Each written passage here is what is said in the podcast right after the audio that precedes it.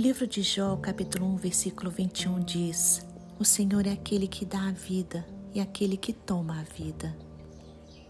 Irmãos, o Senhor é aquele que levanta o caído, é aquele que fortalece o fraco. O Senhor é aquele que dá energia ao cansado. Deus é quem faz todas as coisas do seu jeito e do seu estilo. Deus é o que dá a vida. Deus é o que tira a vida. O Senhor é quem nos dá a vitória. Ele é o Deus da história. É o Senhor da história. Deus é quem nos conduz pela história. Ele é o oleiro, nós somos o barro. Deus nos molda de acordo com a sua vontade, porque a sua vontade é boa, perfeita e agradável. Deus tem propósitos para nós e sua vontade vai sempre prevalecer. Se vivemos com o Senhor, vivemos. Se morrermos com o Senhor, morremos. Quer vivamos, quer morramos, somos do Senhor. É isso que está escrito em Romanos, capítulo 14, versículo 8. Deus quer realizar o seu sonho. Deus quer realizar os nossos sonhos. Por isso, quando Ele faz, nada nem ninguém pode impedir o seu agir.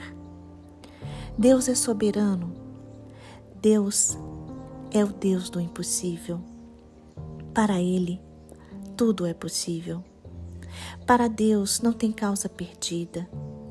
Para Deus não tem sonhos mortos ou sonhos esquecidos. Deus realiza sonhos. Ana sonhava em ser mãe. Ela buscou aquele que poderia realizar o seu sonho. Ana buscou a Deus e creu e creu que Deus podia fazer um milagre. Só o Senhor poderia realizá-lo.